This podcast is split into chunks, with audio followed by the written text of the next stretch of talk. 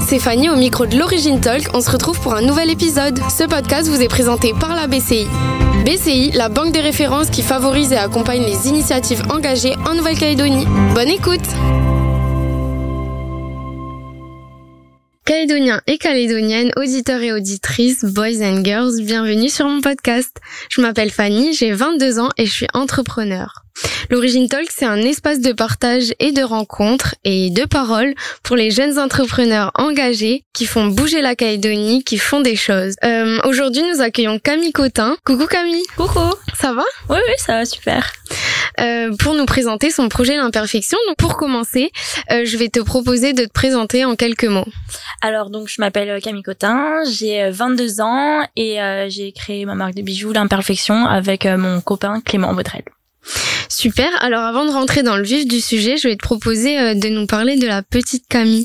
Qui étais-tu? Euh, Dans quel environnement est-ce que tu as grandi? Dis-nous en plus sur toi. Alors quand j'étais petite, j'étais une fille, petite fille assez dynamique. Euh, mon papa était assez sportif, euh, du coup il m'a un peu euh, transmis euh, cette passion euh, autour du sport, on va dire. J'ai fait pas mal d'activités, j'ai fait de la planche à voile, de l'escalade, de la gymnastique, et j'avais ce côté-là donc très dynamique, et j'avais un côté un peu plus posé parce que j'étais très attirée par tout ce qui était très manuel. Autour des arts, donc la peinture, le dessin, et ça ça vient du côté un peu de ma mère qui elle pratiquait beaucoup, pratiquait beaucoup sur plusieurs médiums. Et, euh, et donc j'avais un petit peu ces deux côtés là et euh, voilà, quand j'étais petite, euh, on va dire que j'étais pas non plus euh, passionnée par l'école. Euh, j'y allais, ça me dérangeait pas d'y aller, mais c'était pas ce qui me faisait euh, vibrer entre guillemets. Euh, j'étais toujours à dessiner à côté de mes feuilles, voilà un petit peu ailleurs pendant les cours, ce genre de choses. Donc voilà, on va dire. Donc une enfance assez classique et et pour toi l'entrepreneuriat, par où est-ce que c'est arrivé? Alors, euh... c'était une évidence, ça venait de ton cercle familial ou pas du tout? Alors, euh, je dirais pas vraiment. Euh, on va dire que ma mère a été euh, patentée pendant quelques années mais euh, c'est pas de l'entrepreneuriat, de la gestion d'entreprise. Euh, mon père, lui, était euh, salarié, donc euh, c'est venu euh, pas du cadre familial, du moins en fait c'est plus venu de mon compagnon donc Clément, qui lui était donc a fait ses études en école de commerce et voilà qui lui était très poussé en entrepreneuriat et en fait on, on va dire que c'est venu de là. Donc du coup, tu as grandi en Calédonie, tu as été à l'école, j'imagine, oui. et tu passes ton bac. Et après, euh, qu'est-ce que tu fais? Raconte-nous un peu ton parcours scolaire. Donc euh, j'ai passé mon bac euh, en Nouvelle-Calédonie. Euh, on va dire que pendant mes études, euh, du coup du lycée, je savais, j'ai eu la chance de savoir un peu où est-ce que je voulais aller parce que c'est vrai qu'en sortant du bac, il y a plein de jeunes qui ne savent pas du tout quoi faire. Et donc moi, je savais que je voulais aller vers quelque chose de très artistique, euh, autour euh, du design en fait. Donc euh, après le bac, euh, on a eu en gros ces sept mois de latence, et après je suis partie en métropole. Je suis partie d'abord à Bordeaux où j'ai fait une prépa intégrée des arts appliqués. Euh, ça m'a énormément plu. Euh, j'ai adoré euh, vraiment en fait rentrer dans un secteur qui n'y avait pas en fait encore en Calédonie à cette époque-là et j'ai adoré ce que j'ai fait et donc j'ai continué par la suite en me spécialisant dans du design produit. Donc le design produit, c'est en gros le design d'objets. Donc encore euh, quelque chose de très artistique. On dessinait beaucoup. J'ai appris les des logiciels de par exemple de la suite Adobe, donc Photoshop, InDesign, euh, tout ça. Et après, euh, donc au cours de ma deuxième année d'études, à la fin de ma deuxième étude plutôt, je suis partie ensuite à Paris où j'ai réalisé ma troisième année d'études et c'est pendant cette euh, troisième année d'études euh, qu'on a monté donc avec euh, mon copain Clément l'imperfection, donc notre marque de bijoux. Et après, je me suis spécialisée pour faire un master, toujours à Paris, dans la même école. Là, j'ai fait ma première année d'études. Année d'études, ça m'a pas vraiment plu. on va dire que je suis un peu tombée de plusieurs étages. je m'attendais à encore avoir les mêmes cours que j'ai eu pendant mon bachelor, où j'ai vraiment adoré. Et en fait, quand je me suis rendu compte que je n'aimais pas trop ça, euh, du moins le master, et que à côté on avait notre marque de bijoux qui marchait euh, super bien, parce que voilà là ça fait un an tout juste que qu'on l'a créé. Je me suis dit bah eh bien je vais arrêter euh, les études, j'arrête à mon master 1, euh, c'est pas grave, euh, je me lance à fond dans le projet. Voilà. Euh, donc du coup, tu as eu le courage de partir. Tu fais partie de ces rares caïdoniens, enfin rares, il y en a de plus en plus, mais on va dire de ces caïdoniens qui ont franchi le cap et qui sont partis euh, vivre, étudier ailleurs. Euh, Qu'est-ce que cette expérience t'a appris euh, Qu'est-ce que t'as ramené aujourd'hui Et qu'est-ce que t'en as tiré de tout ce parcours à l'étranger, aussi bien scolaire que personnel, euh, amical, etc. Alors forcément, quand on part, euh, donc moi j'avais tout juste 18 ans, euh, on part à 18 ans à l'autre bout du monde, euh, on part vivre seul, on a on acquiert beaucoup d'indépendance déjà. donc moi j'étais à, à, Bordeaux, il y avait quand même beaucoup de Calédoniens, mais en fait on arrive dans, dans un nouveau pays, on découvre plein de choses. Euh, et en fait, on a une certaine ouverture d'esprit qui va se créer parce que forcément, on va rencontrer des personnes euh, qui viennent un peu de partout. Euh, moi, par exemple, dans ma classe en première année, donc j'étais à Bordeaux, euh, j'avais aussi des personnes qui venaient du Pérou. Euh, il y en avait qui venaient d'Espagne. Donc en fait, il y a un mélange de cultures qui qui a aussi en Calédonie, mais différent, on va dire. Mm-hmm. Donc voilà, une ouverture d'esprit, de l'indépendance, beaucoup d'indépendance. Et, et, le Covid, j'imagine que ça a pas dû être facile non plus. Euh, en plus, euh, il me semble que la marque a été créée à cette période-là aussi, non? Alors non, la marque elle a été créée après. Euh, le Covid, donc c'était en 2019. Euh, c'est en fait l'année où je suis partie. Donc en fait, moi, je suis, j'ai eu, on va dire, mes cinq mois de, de cours et après on a eu le Covid. Euh, j'ai eu la chance, on va dire, de pas le vivre très mal parce que j'ai eu la chance également de rentrer en Nouvelle-Calédonie. Donc j'ai beaucoup en fait voyagé entre la France et la Calédonie pendant mes études et euh, parce que bah forcément j'avais envie de rentrer chez moi, euh, son pays, euh, on a envie de rentrer à la maison. Donc non, je l'ai pas mal vécu et pour la marque en plus, elle n'était pas encore créée. Donc d'accord. Ok, j'ai cru que c'était pendant le Covid que vous l'aviez créé. Mais du coup, si si je me souviens bien, tu m'as parlé d'un voyage à Tahiti. Voilà, alors c'est ça. Donc en fait, ça c'est l'origine du projet. Donc c'est au cours de l'année 2022, euh, février 2022. Euh, donc euh, Clément, euh, mon copain, a dû partir faire un stage à l'étranger dans le cadre de son école de commerce. Il est parti six mois et pendant ces six mois, j'étais moi toujours à Paris et donc j'ai souhaité aller le voir forcément. En plus, bah Tahiti, moi une destination un peu de rêve euh, que j'avais mm. toujours voulu y aller. Et donc, euh, je décide de, euh, j'avais deux semaines de vacances, je décide de partir euh, plus longtemps, donc un mois, presque un mois, une semaine, donc à Tahiti. Et en fait, c'est là-bas que l'idée est née de de faire des bijoux avec des perles, des perles imparfaites. en fait, on a pu visiter des fermes perlières, discuter avec les locaux. on est allé sur, ça s'appelle les îles sous le vent, donc Rayatea, Ta'a. Et en fait, c'est là où on s'est dit, mais tiens, il y a quelque chose à faire en fait avec ces mhm. perles qui sont utilisées à Tahiti, mais qui sont pas qui sont pas mises en valeur on va dire. Et aussi donc euh, nous on, travaille la perle de Tahiti qui va être un peu imparfaite. Donc forcément on va être euh, plus accessible parce que les perles sont on va dire euh, c'est pas de la catégorie il y a plusieurs catégories en fait dans les perles. Et en fait donc nous on a catégorie C donc elles vont être euh, forcément moins chères. Mais donc nous c'est sur quoi on veut jouer aussi. Et quelle est la particularité de ces perles que tu appelles imparfaites? Dis-nous un peu plus sur ce que c'est alors euh, voilà, donc comme je disais, il y a les perles, on a des catégories, donc ça va du A au D. Et en fait, euh, les perles imparfaites, c'est celles qui vont avoir des petites piqûres, euh, ou par exemple les perles qui vont être cerclées avec un peu des difformités. En gros, ça va être ce, genre de perles. Elles sont tout aussi jolies parce qu'elles vont avoir, certains vont avoir un très bel éclat, vont avoir des couleurs bleues, rosées. Et, et voilà, en fait, c'est des perles qui vont pas être parfaitement rondes euh, ce qui se vend beaucoup à Tahiti, mais aussi en Calédonie, à vrai dire. Mhm. Et, euh, et voilà, donc euh, nous, on est sur ce genre de perles. On voit que, en fait, ça plaît quand même, en fin de compte, parce que c'est pas parce qu'il y a une petite imperfection que la perle n'est pas jolie en elle-même.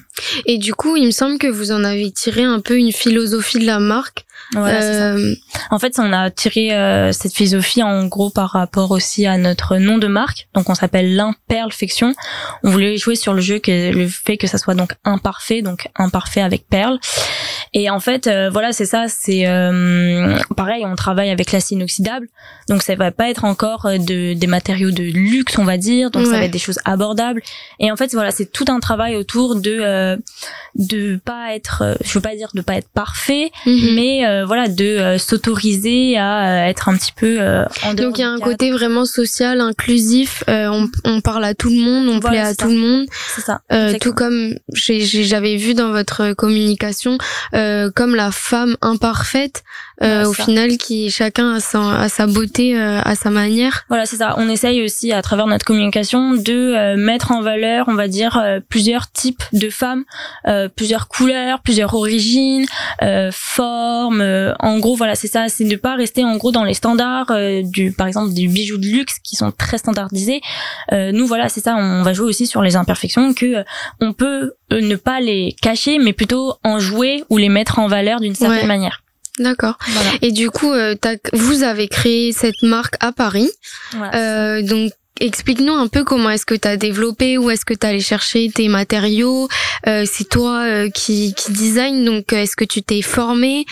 Comment est-ce que tu as appris donc à manier tous ces tous ces nouveaux outils Alors, ça s'est fait de manière autodidacte. Comme je l'ai dit, quand j'étais petite, j'étais très manuelle. J'avais pu faire quelques bijoux auparavant, mais voilà, ça reste des choses très simples. J'utilisais pas forcément de pince à ce moment-là parce que voilà, moi je travaille que avec euh, des pinces. En fait, ça va être de l'assemblage surtout en gros pour les bijoux. Donc je me suis formée de manière autodidacte. Euh, voilà, j'ai regardé quelques vidéos, euh, ça m'a suffi. Après c'est de l'entraînement, hein. voilà, c'est de l'entraînement. Et ensuite, euh, donc c'est suite à ce voyage en Polynésie, moi je suis rentrée à Paris. Clément lui est resté en Polynésie et m'a, j'ai pu emmener quelques perles avec moi pour faire juste des petits tests, des prototypes.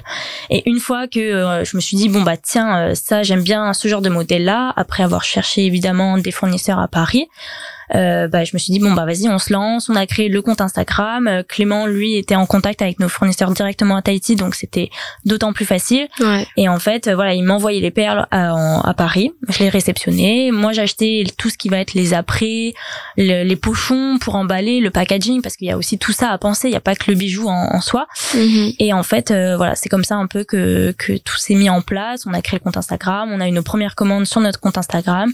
Par la suite on a décidé de créer un site internet parce que forcément c'est beaucoup plus simple en termes d'organisation. Mhm. parce que on passe au départ tu es à une commande par semaine. Après tu passes à 4 5 commandes par semaine. Et après en fait ça ça fait qu'évoluer si, si tu te lances à fond dans le jeu quoi et euh, donc vous avez monté ce site internet, vous faites beaucoup de com. Comment est-ce que vous avez fait pour vous connaître?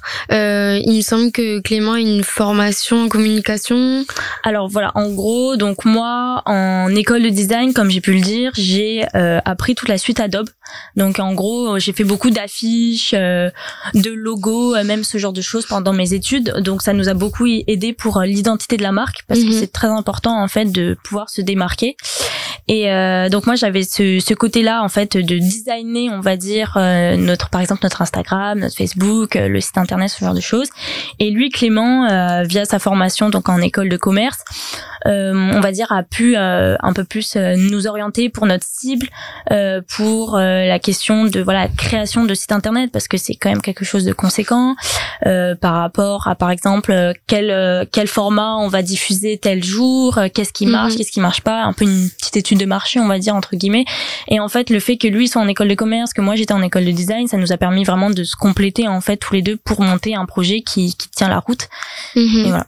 Et alors, c'est quoi le secret pour bosser avec son mec? Alors c'est vrai qu'au début, c'est pas forcément facile parce qu'on a chacun nos idées. Euh, voilà, moi je veux aller dans un sens, lui veut aller dans un sens. Après, c'est des compromis. Euh, c'est des compromis. Euh, après, ça n'a pas toujours été facile parce que forcément, on était en études, euh, donc on allé en cours euh, la semaine. Des fois, on était en, en, en visio, donc on était aussi à la maison. On travaillait chez nous, donc dans notre petit appartement à Paris. C'est pas très grand, donc on se mhm. marche vite dessus. Et, euh, et en, moi, j'avais mes projets aussi à côté de l'école. Lui aussi avait ses projets. Donc en fait, ça nous a on a été vite euh, pas sous l'eau mais on a eu beaucoup de travail euh, intensément. Et après euh, je dirais que tous les deux on est très bosseurs. Donc en fait c'est ça aussi qu'il fait c'est qu'on se pousse vers le haut et on essaye de rebondir quand ça va pas. Il faut trouver un, un moyen de faire des compromis. Voilà ça des compromis comme je disais. Et après je pense que aussi ça fait quand même pas mal d'années qu'on est ensemble. Donc l'entente fait que, que mhm. ça va. C'est le principal. Voilà. Euh, et donc vous montez cette marque et comment ça se passe à Paris? Parce que c'est vrai que des micro-entreprises il y en a plein. Euh, comment est-ce que vous vous démarquez? Qu'est-ce qui fait la force de cette marque là et, et, on dit souvent aujourd'hui qu'en fait maintenant le consommateur de 2023 n'achète plus un produit mais il achète vraiment une une philosophie, un concept. Donc, euh, dis-nous-en un peu plus de comment est-ce que vous avez réussi à décoller. Mm. Alors déjà, il faut savoir que quand on a lancé la marque, euh, donc on a commencé par un compte Instagram, comme j'ai dit, et on a eu la chance d'avoir été beaucoup propulsé par les Calédoniens en fait. Euh, la communauté calédonienne, pour le coup, ça, il y a, je pense que ça, ça, ce qui nous a le plus aidé parce que euh, voilà, on a eu beaucoup de, de relais via en fait, par exemple, des étudiants qui sont en métropole, mais aussi des jeunes qui étaient en Calédonie, même des parents en fait. Le réseau fait que on, on acquiert vite en notoriété, je veux dire entre guillemets. Et euh, donc on a commencé par ça. Et après c'est vrai qu'en métropole, comme tu disais, il y a énormément de micro-entreprises, micro-entreprises de bijoux, il y en a énormément. Et en fait il faut se démarquer. Et euh, ça, à vrai dire, on l'a compris au début, mais on le comprend encore mieux euh, à l'heure d'aujourd'hui, c'est qu'il faut il faut parler de l'histoire. Il faut qu'il y ait quelque chose derrière qui qui donne envie, qui qui te dise bon bah t'achètes pas juste un bijou, t'achètes aussi voilà comme tu disais une philosophie. Par exemple voilà moi je parle beaucoup du fait que je voyage entre la Calédonie, la métropole. Je suis allée à Tahiti pour aller chercher nos perles. Mhm. En fait, c'est tout tout ça qui fait que euh, que aussi les, les personnes aiment notre bijou parce que en fait, on vend pas qu'un simple produit, on, on vend aussi une expérience. Euh, là, je vais en parler un peu plus précisément, mais à l'heure d'aujourd'hui, on fonctionne sous forme aussi de boutique éphémère en Calédonie. Et en fait on offre l'expérience de choisir euh, sa perle de Tahiti. Et en fait euh, c'est ça aussi que les personnes adorent. On le faisait aussi via notre site internet mais de le faire en, en physique c'est euh, c'est beaucoup plus plaisant. Puis au final les gens s'attachent à toi aussi en tant que personne. Et donc tu vraiment tu incarnes ta marque aujourd'hui. Dis-nous-en un peu plus sur le déroulé d'un pop-up store. Comment ça se passe? voilà donc en, en métropole on utilise le terme de pop-up. Donc boutique éphémère c'est une boutique qui on, nous on n'a pas de local. Euh, on va le faire sous, euh, par exemple, on le faisait sous forme de week-end. Maintenant, on va le faire sous forme de semaine pour laisser plus de temps aux personnes de venir parce que c'est vrai qu'on reçoit beaucoup de messages de personnes qui peuvent pas. On fonctionne le week-end, il fait beau, les personnes partent, euh, voilà. Et donc, en gros, le concept c'est la personne vient. On va avoir des perles à disposition, donc ils peuvent vraiment les toucher, les comparer. On a des petites bacs où ils permettent de pouvoir les comparer. On va avoir tous nos modèles d'exposition, donc pareil, ils peuvent les essayer, euh, voir ce qui leur va, s'ils préfèrent des choses plus courtes ou plus longues, on en discute ensemble. Euh, le principe, c'est aussi d'avoir une discussion, un échange. Euh, quand il n'y a pas beaucoup de monde, c'est encore plus plaisant parce que mhm. vraiment, je peux prendre mon temps de discuter. Il y en a beaucoup qui s'intéressent à l'entrepreneuriat en fin de compte qui me disent comment ça a commencé voilà ce genre de choses. Mhm. donc voilà il y a un peu tout ce processus là donc une fois qu'ils ont choisi leur modèle de bijoux si par exemple il y a un bracelet je vais prendre la taille du poignet vraiment je vais faire sur du mesure. Et après le, le principe c'est de fabriquer le bijou directement devant eux et comme ça ils peuvent repartir avec euh, le jour même. Voilà. Et donc on s'était vu l'année dernière quand tu étais venu en vacances. Mhm. et là j'ai compris que en 2023 vous comptez revenir pour un temps un peu plus grand euh, un, un peu indéfini. Voilà, c'est exactement ça. Euh, on n'est pas vraiment certain de quand est-ce qu'on va repartir en métropole. On veut, euh, moi et Clément, repartir en métropole parce que on a quand même une clientèle qui est là-bas et aussi on aime bien. Enfin, moi personnellement, j'aime beaucoup la France. Il y a plein de choses à faire en Calédonie, j'adore aussi, mais voilà, pouvoir être un peu entre les deux, ça serait, euh, on va dire, le must. Mhm. Mais euh, voilà, pour l'instant, en Calédonie, on reste. On a fermé notre site internet, mais on compte le réouvrir. Euh, on va faire en sorte de le réouvrir, mais bon, voilà, c'est en administrativement parlant, c'est un peu plus lent, un peu plus compliqué. Donc voilà, on prend aussi le temps de faire les choses. Mhm. Et, et, voilà, donc là, pour l'instant, on fonctionne sous forme de boutique éphémère. et après, voilà, le but, c'est si on repart en métropole aussi, c'est d'avoir peut-être un atelier ici. Ouais. C'est ce qu'on envisage de faire, de pouvoir aussi recruter, ça serait encore une étape on va dire dans notre parcours. Mhm. et, euh, et, voilà une fois si imaginons on repart en métropole d'avoir toujours un point fixe en Calédonie parce que euh, on a beaucoup de demandes et on veut on veut pouvoir satisfaire aussi euh, les Calédoniens qui sont ici. Et pour toi c'était quand même un objectif si je puis dire une de la logique de revenir sur ton île pour proposer ton ton concept? Alors oui, bah déjà, en, sans avoir créé ma marque de bijoux, euh, je suis quasiment revenue tous les ans en Calédonie. Euh, j'ai eu la chance de revenir parce qu'il y en a plein qui n'ont pas cette chance de pouvoir rentrer en Nouvelle-Calédonie quand ils partent faire leurs études en métropole, je veux dire. Euh, moi, j'ai toujours été très attachée à la Calédonie. Euh, j'ai eu la chance de voyager quand j'étais petite. Euh, mes parents nous ont beaucoup fait voyager, même au cours de mes études, j'ai beaucoup voyagé.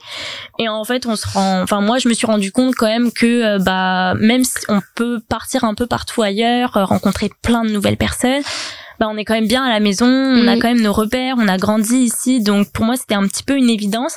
Après, je ne dis pas forcément que je vais revenir vivre ici ou quoi, mais voilà, proposer aussi mes bijoux en Calédonie, c'était un, un, objectif à, à, avoir et à atteindre.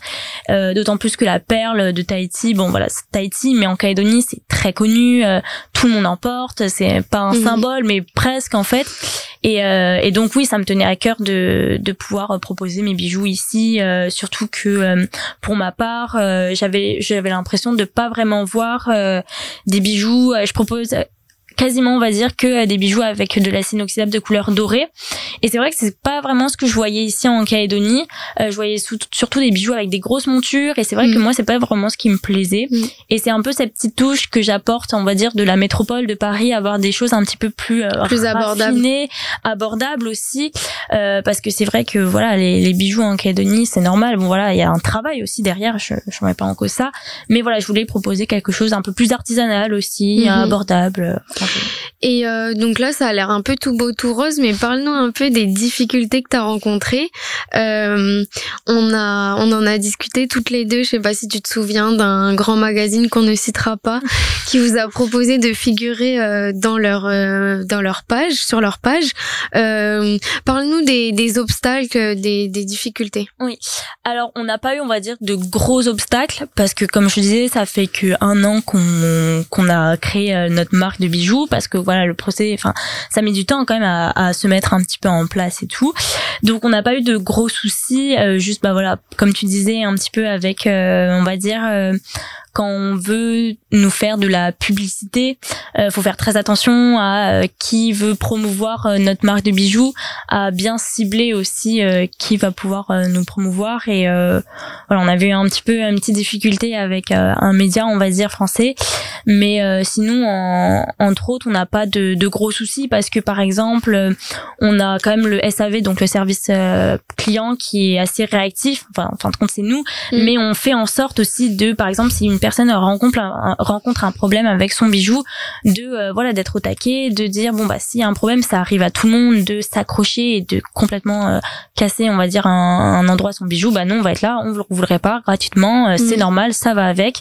Et en fait, en vue de, de ce qu'on fait avec comme ça, en fait, ça nous permet de pas en fait rencontrer tant de problèmes que ça, parce que on fait en sorte aussi, c'est ça, c'est à nous de faire en sorte de de régler s'il y a un couac, s'il y a quelque mm. chose qui va pas et voilà.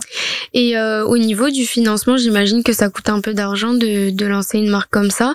Et euh, comment est-ce qu'aujourd'hui, est-ce que vous arrivez à en vivre? Comment est-ce que vous en sortez?